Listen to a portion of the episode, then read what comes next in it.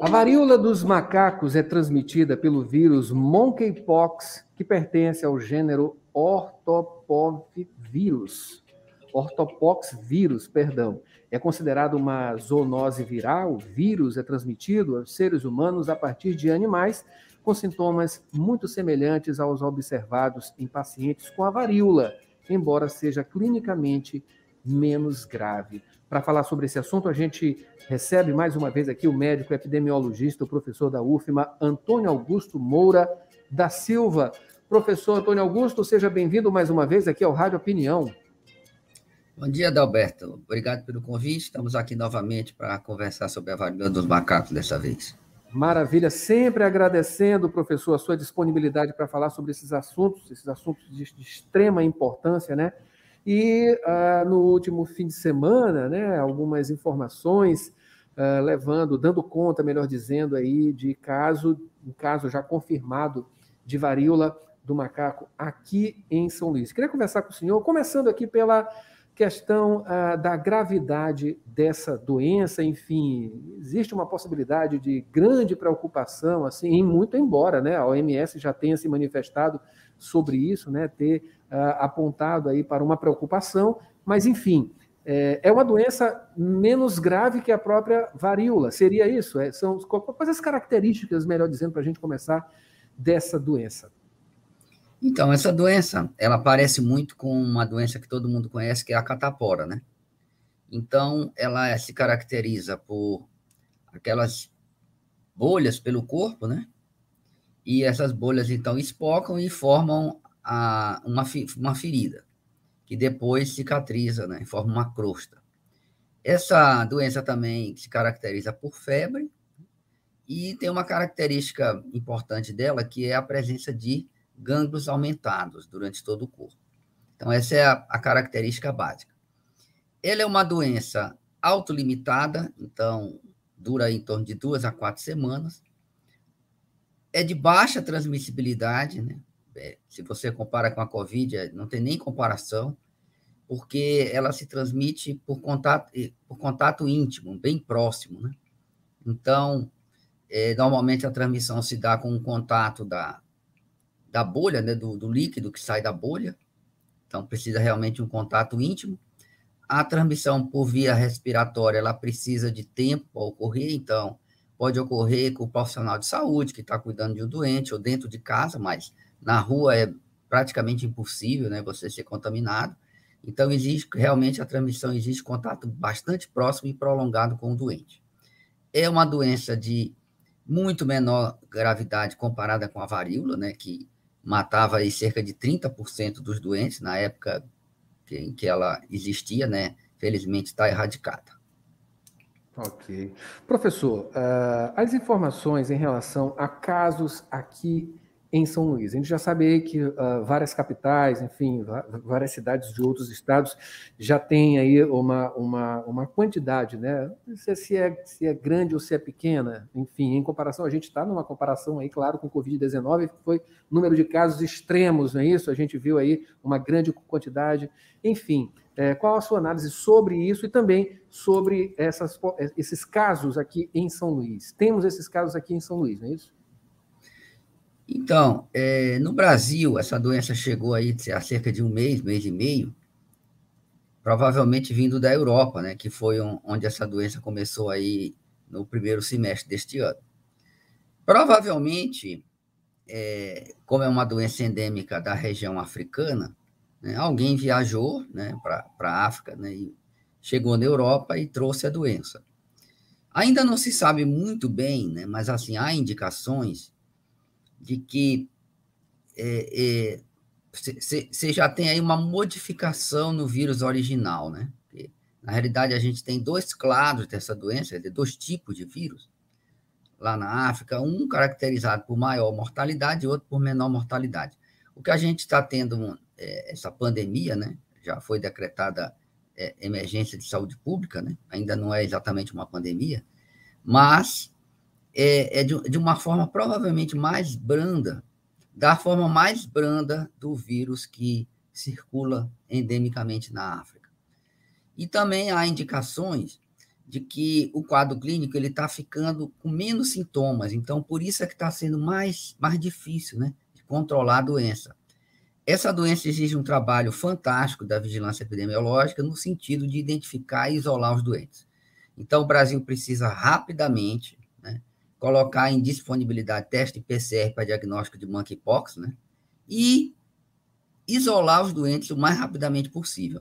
É uma doença de muito mais fácil contenção, né? Comparada com a Covid, a Covid foi impossível conter. Essa doença é possível conter. Nós já temos aí é, experiências é, positivas de países em que a curva de casos já começa a diminuir, como, por exemplo, o Reino Unido, que é a Inglaterra. Né? Então, agora precisamos fazer nosso trabalho, precisamos testar, precisamos isolar os doentes, né? para que a gente possa é, controlar esse surto, que esse surto ele é controlável, mas precisa trabalho. E a gente não está vendo ainda esse esforço aí por parte do sistema de saúde, especialmente do nível federal, que é quem precisa coordenar essa, essas tarefas.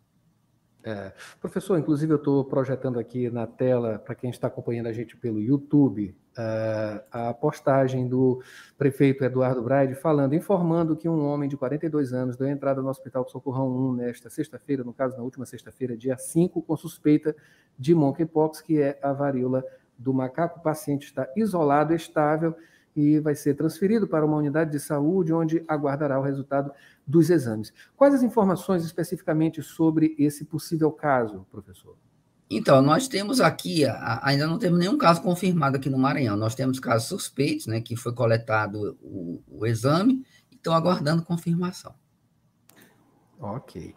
Uh, uma outra questão que é muito lamentável, né, inclusive, é a questão dessa transmissibilidade dessa doença, né, que teria aí a questão do contato íntimo, enfim, sexual, e uh, muito se estaria uh, falando, né, comentando, enfim, levando a se entender uh, que seria aqui ali um contato sexual exclusivo, né, de homens, homens, né, que levaria, claro, aí a consequências, né, a pensamentos, enfim, que não são bem, é, que tem muito fundamento, né? Enfim, já que o contato é sexual, não importa quem faça.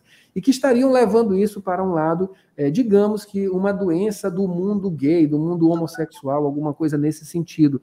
Quais as preocupações é, com esse tipo de abordagem, professor? Então, é, Adalberto, essa doença, ela, ela realmente, ela começou é, no público de homens que fazem sexo com homens não temos nenhuma indicação que essa transmissão seja sexual. Provavelmente as pessoas estão se contaminando, né? É, por meio do contato próximo, como eu falei, né? Por meio do líquido que sai das bolhas. Então, isso não é uma doença, provavelmente, de transmissão sexual. Eu digo provavelmente porque ainda está em estudo. Mas tudo indica que é uma forma de transmissão que é, vai ocorrer, né? com qualquer pessoa que tenha contato com esse líquido dessa bolha. É, aqui, por, que, que, eu, por que, que eu digo isso? Porque a endemia africana ela não é exclusiva de nenhum público, ela é, ela se transmite para a população geral, né? Então, é, eu acho que foi uma coincidência dessa doença ter começado nesse grupo, né? E aí tem se espalhado de, é, nesse grupo, né? E tudo indica, já tem alguns países mostrando isso, que já está tendo vazamento para fora desse grupo. Então, se a doença não for controlada, é uma questão de tempo, né? a gente começar a ter casos de profissional de saúde, né? ter transmissão intradomiciliar, que é o que a gente vê nas epidemias africanas. Né? Então, apesar de que agora a gente esteja vendo realmente sair um trabalho no New England, 95% dos casos são em homens que fazem sexo com homens, provavelmente é, se a gente não controlar essa doença, ela vai se espalhar para outros grupos também e ficar semelhante ao que a gente vê na África. Ok. Professor, para a gente finalizar, queria que o senhor fizesse duas abordagens. Essa questão dessa uh, do, do, macaco, pro, propriamente dito, né? Temos casos até de maus tratos, até animais, né? Por conta disso, uh, por conta disso, né? Por, por, levar esse nome, né? Varíola do macaco e uh, também sobre proteção. O que, que a gente pode fazer para se proteger? O uso de máscara é bom, né? Enfim, o que mais a gente pode fazer para tentar afastar da melhor maneira possível né, a possibilidade de uma infecção. É, então, é, acabou o macaco acabou pegando o nome, né? Mas ele não é o reservatório mais importante. Provavelmente são roedores, ratos, né? É que é o reservatório mais importante dessa doença, mas a gente ainda tem muito pouco de estudo sobre isso. E o que, é que a gente precisa fazer para se proteger, né? É evitar contato com o doente. Agora, o grande problema é que esse diagnóstico ele tem sido difícil, porque a, a doença tem se apresentado com sintomas mais leves, tudo indica, né? Nessa nessa conformação atual, né, que a gente está vendo agora. E assim, a máscara tem muito pouca efetividade, porque como eu falei para você, é, ela, a transmissão dela por via respiratória, ela só se dá dentro de casa, praticamente, né? Então, na rua, impossível. Então, a máscara não é uma boa alternativa de proteção, né? O que a gente tem que fazer, na realidade, né, é evitar contato com o doente, né? Mas nem sempre a gente sabe que a pessoa está doente, né? Então, quem é vulnerável, né? Então, isso que a gente tem que falar. Quem é que é vulnerável a, a contrair essa doença? Profissionais de saúde, que tem que ficar alerta, né? E é, contato intradomiciliar. Então, se você vê alguém né, com, com, com aquelas bolhas, aquelas vesículas, né? Então, procurar o diagnóstico rápido dessa pessoa, né? Evitar contato prolongado com ela. E aí essa pessoa vai ter, né? Provavelmente que ficar em isolamento. Então, essa é a forma de controlar. Então, é uma doença, como eu falei, de baixa transmissibilidade, né? e que, se a vigilância epidemiológica fizer um trabalho bem feito, né, a gente provavelmente é, deve conseguir o controle desse surto. Maravilha.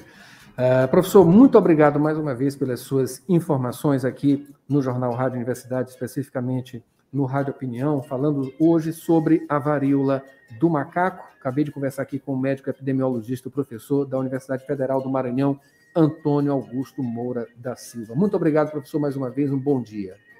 Muito obrigado, Adalberto. Bom dia a você, todos